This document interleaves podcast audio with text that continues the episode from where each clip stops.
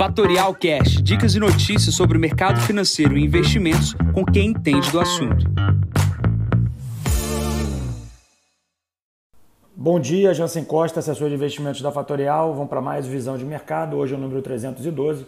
Hoje é dia 8 de julho, 8 horas da manhã. Há muito tempo eu não falava essa frase, realização de lucros.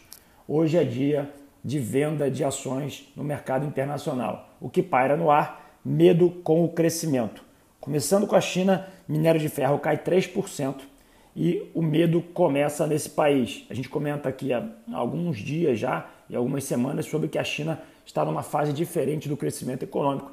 Lá os investidores começaram a ver que um possível não crescimento da maneira com que eles entendem que é saudável para a China gera um medo dessa parte de não crescimento e aí as bolsas caem com este medo, né? um crescimento mais moderado é o medo dos investidores. E aí, o que, que vai acontecer? O governo chinês deve cortar os compulsórios do país para injetar mais dinheiro na economia. Obviamente, isso não é de curto prazo, essa decisão não é simples, mas isso vai acontecer em algum momento, é, esse novo estímulo na China. Por enquanto, realização de lucros aqui por parte dos investidores.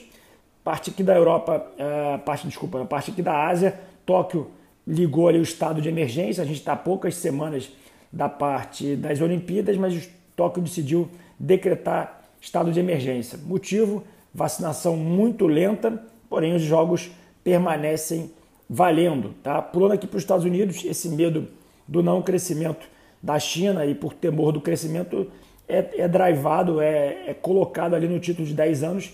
Esse título chegou a bater mais de 2%, como eu comentei ontem, e hoje está tendo uma queda novamente no título de 10 anos.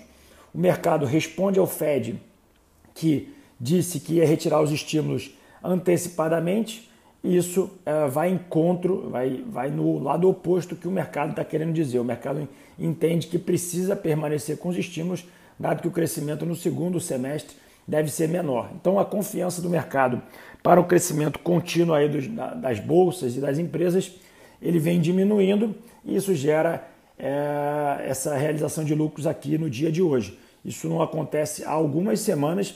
É muito importante a gente manter a tranquilidade para esse momento. Tá? Então, queda do título de 10 anos, medo da confiança com relação ao crescimento global e o que, que pode mudar de uma hora para outra. Basta que o Biden aprove esse é, pacote gigantesco de infraestrutura e esse medo aí da variante Delta é, acabe. Né? Então, basicamente, são, são motores e vetores é, muito simples de acontecer. Obviamente, não é de uma hora para outra, mas isso o mundo é muito mais inteligente do que simplesmente eu aqui nesse comentário na parte da manhã. Então, obviamente, os, os atores vão se reajustar. Obviamente, no curto prazo, deveremos sofrer com uma volatilidade um pouco maior. No Brasil, poucas notícias, muito bafafá aí na questão da CPI da Covid, na parte ontem, no final do dia, na parte da noite. Porém, hoje o dia, a questão mais importante do dia, além da realização de lucros que, que teremos aqui hoje, gerando a venda de muitos investidores, é o IPO de Smart Fit, que acaba no dia de hoje, às 3 horas da tarde. É, temos recomendação da Eleven para entrada no ativo. Se você tiver interesse, manda mensagem aqui para o seu assessor aqui na Fatorial. A agenda de hoje é bastante interessante, começa às 9 horas da manhã com o IPCA, 9 e meia da manhã, pedido de seguro-desemprego nos Estados Unidos, ao meio-dia, estoques de petróleo também nos Estados Unidos.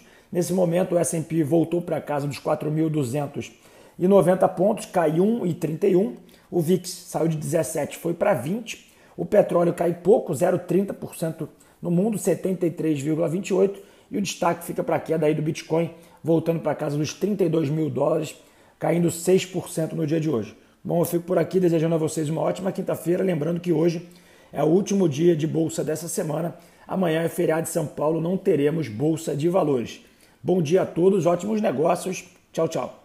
E esse foi mais um Fatorial Cash. Para mais novidades e dicas sobre o mercado financeiro e investimentos, siga Fatorial no Instagram, @fatorialinvest.